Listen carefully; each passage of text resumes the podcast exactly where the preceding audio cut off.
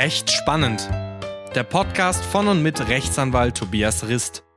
Hallo liebe Zuhörer, herzlich willkommen zu einer neuen Folge. Mein Name ist Tobias Rist, ich bin Rechtsanwalt und Fachanwalt für Familienrecht und Medizinrecht in Stuttgart. Es freut mich, dass Sie wieder dabei sind. Hallo an alle, die zum ersten Mal reinhören.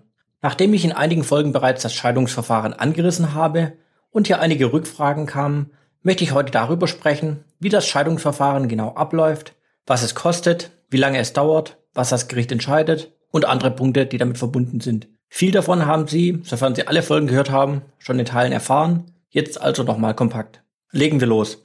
Es hat geknallt. Der Froschkönig ist wieder erwarten nicht zum Prinz geworden, sondern hat sich zur Schlammkröte entwickelt. Sprich, mindestens einer der Ehegatten hält die gemeinsame Ehe nicht mehr für die allerbeste Idee, will sich trennen. Oder die Ehegatten sind schon länger getrennt und wollen sich jetzt scheiden lassen. Aber was heißt denn getrennt? Als Antwort kommt dann von den meisten, Getrennt von Tisch und Bett. Richtig, das reicht. Also, für das Getrenntleben reicht auch eine Trennung innerhalb der E-Wohnung, des Hauses, der Immobilie aus. Allerdings, und das ist wichtig, vergleichbar einer WG.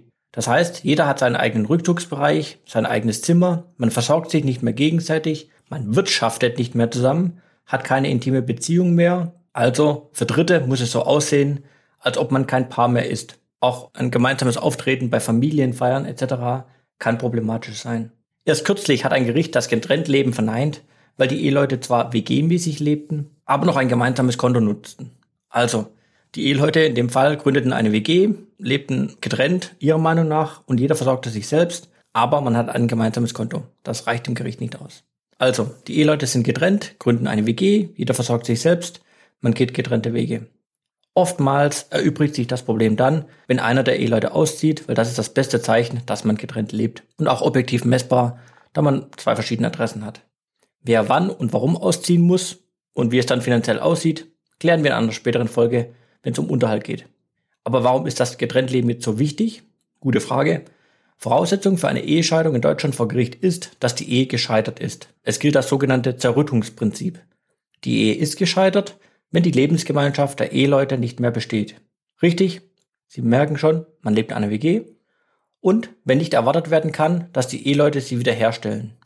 Für das Gericht liegt dann ein Scheitern der Ehe vor, wenn die Ehegatten seit einem Jahr getrennt leben und beide die Scheidung beantragen oder wenn ein Ehegatte die Scheidung beantragt und der andere zustimmt. Leben die Eheleute drei Jahre getrennt, wird unwiderlegbar vermutet, dass die Ehe gescheitert ist, egal wer die Scheidung beantragt und ob der andere zustimmt oder nicht. Mindestvoraussetzung also, ein Jahr getrennt leben, dann kann man die Scheidung beantragen. So kommt man auch zu dem bekannten Trennungsjahr, was jeder schon mal gehört hat. Wichtig dabei, es darf keine Versöhnung stattgefunden haben während des Trennungsjahres. Also die Eheleute sollten es nicht über eine längere Zeit von, man geht hier von drei Wochen aus, nochmal miteinander versucht haben. Denn dann, also wenn sich die Eheleute versöhnt haben, beginnt das Trennungsjahr von vorne. Von diesem Trennungsjahr gibt es nur ganz selten Ausnahmen, bei denen man eine sogenannte Härtefallscheidung durchführen kann. Das heißt eine Scheidung vor Ablauf des Trennungsjahres. Dann muss allerdings der beantragende Ehegatte darlegen, dass ein Abwarten des Trennungsjahres für ihn unzumutbar wäre. Hier geht es dann meistens um Gewalttaten oder andere Straftaten, die der eine Ehegatte gegenüber dem anderen oder gegenüber den Kindern ausgeübt hat. Wir halten fest, man muss sich ein Jahr trennen. Und hier geben sich schon die ersten Probleme. Wenn ein Ehegatte taktisch das Trennungsjahr blockieren will, sei es, weil er nicht geschieden werden will, sei es aufgrund von Trennungsunterhaltszahlungen oder wegen der Stichtage im Zugewinn oder anderen taktischen Überlegungen, ist das Trennungsjahr problematisch. Also ist man ein Jahr getrennt, kann ein Ehegatte durch seinen Anwalt, Sie erinnern sich an meine Ausführungen in der Folge über die Irrtümer bezüglich des gemeinsamen Anwalts, also kann ein Anwalt den Scheidungsantrag beim Gericht einreichen. Und was kostet dies? Also im deutschen Recht hat jedes Verfahren vor Gericht einen bestimmten Wert. Je nachdem spricht man hier von Streitwert, Verfahrenswert, Gegenstandswert und so weiter. Aus diesem Wert errechnen sich die Gerichtskosten und die jeweiligen Anwaltskosten für einen Anwalt. Bei der Ehescheidung errechnet sich dieser Wert aus dem dreifachen Nettoeinkommen beider Eheleute. Verdient sie also monatlich 2000 Euro, 4000 Euro, ergibt sich ein Wert von 18.000 Euro für den Gegenstandswert. Hinzu kommen pro Anrecht im Versorgungsausgleich 10% aus diesem Gegenstandswert. Also bei zwei Anrechten in der gesetzlichen Rentenversicherung nochmal 3600 Euro. Also es gibt einen Gesamtstreitwert und aus diesem Gesamtstreitwert errechnet der Anwalt anteilsmäßig seine Kosten. Also nicht erschrecken, Sie müssen nicht 18.000 Euro für einen Anwalt zahlen. Aus diesem großen Streitwert errechnen sich dann die Anwaltsgebühren. Üblicherweise errechnet der Anwalt, der die Scheidung beantragt hat, dann seine Kosten hieraus und die Gerichtskosten für das ganze Verfahren. Will der andere Ehegatte auch einen eigenen Anwalt, kommen nochmal die gleichen Anwaltskosten hinzu. Die Gerichtskosten bleiben natürlich gleich. Und wer zahlt den Anwalt? Richtig, der, der ihn beauftragt. Kann man sich dann einen Anwalt nicht leisten, gibt es die Möglichkeit der Verfahrenskostenhilfe und der Staat zahlt den Anwalt. So, jetzt habe ich auch den Versorgungsausgleich erwähnt. Warum das? Naja, stellen Sie sich vor, Sie marschieren mit einem leeren Rucksack Richtung Familiengericht. Reingepackt in den Rucksack werden die oben erwähnten Scheidungsvoraussetzungen, also Ablauf des Trennungsjahres, Zerrüttung der Ehe und so weiter.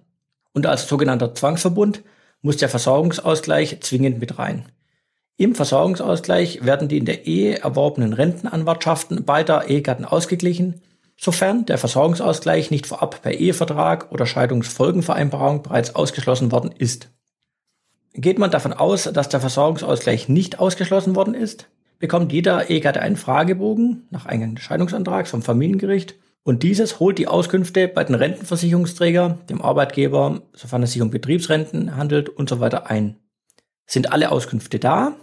Gibt es einen Termin vor dem Gericht, bei dem beide Ehegatten persönlich erscheinen müssen und vom Gericht zu den einzelnen Scheidungsvoraussetzungen angehört werden und beide nochmal gefragt werden, ob sie tatsächlich geschieden werden wollen. Sie denken sich jetzt im Ernst, was soll da noch passieren?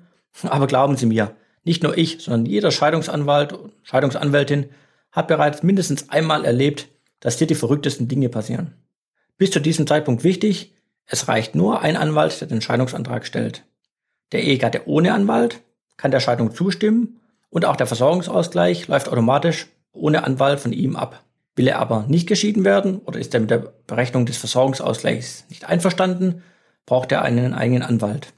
Als Eselsbrücke von mir, nur ein Anwalt kann einen Antrag stellen bei Gericht. Das heißt auch einen ablehnenden Antrag oder einen Gegenantrag.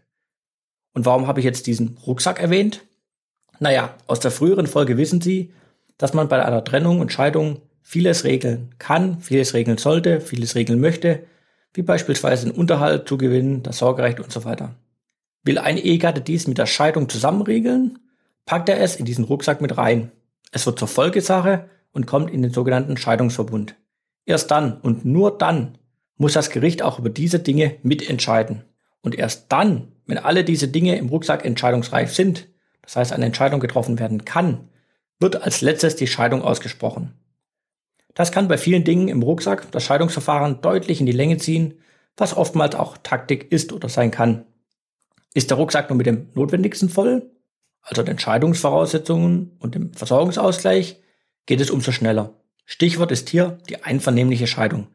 Warum jetzt also Verbund oder nicht Verbund? Naja, der Scheidungsverbund hat Vorteile. Beispielsweise sind die Verfahren billiger, man bekommt ein Gesamtpaket, hat alles geregelt, als wenn man es einzeln geltend macht bei Gericht. Der Scheidungsverbund hat aber auch Nachteile, beispielsweise den Unterhalt oder den Zugewinn betreffend.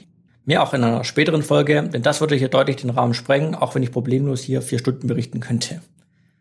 Jetzt habe ich viel erzählt, einiges auch nur angerissen, aber ich denke, die Basics sind rübergekommen. Ansonsten gerne bei mir melden, per sozialen Medien, per E-Mail und so weiter. Fakt ist auch, je weniger das Gericht bei der Scheidung im Rucksack findet, desto schneller und günstiger ist die Scheidung. Und wie leert man den Rucksack vorher oder wie verhindert man, dass er vollgepackt wird? Naja, beispielsweise durch einen Ehevertrag oder eine Scheidungsfolgenvereinbarung. Alles, was ich jetzt erzählt habe, können Sie nochmal auf meiner Homepage www.scheidung-stuttgart.net nachlesen. Den Link gibt's hier in der Beschreibung. Jetzt sage ich wieder einmal Danke fürs Zuhören und hoffe, dass Sie so fit für das Scheidungsverfahren sind wie die Spieler des FC Bayern für das nächste Fußballspiel. Wie immer freue ich mich auf Rückmeldungen, Anregungen, Feedback per E-Mail, persönlich oder in den sozialen Medien. Ein weiteres Mal sage ich bis zum nächsten Mal. Vielen Dank fürs Zuhören. Ihr Rechtsanwalt Tobias Rist.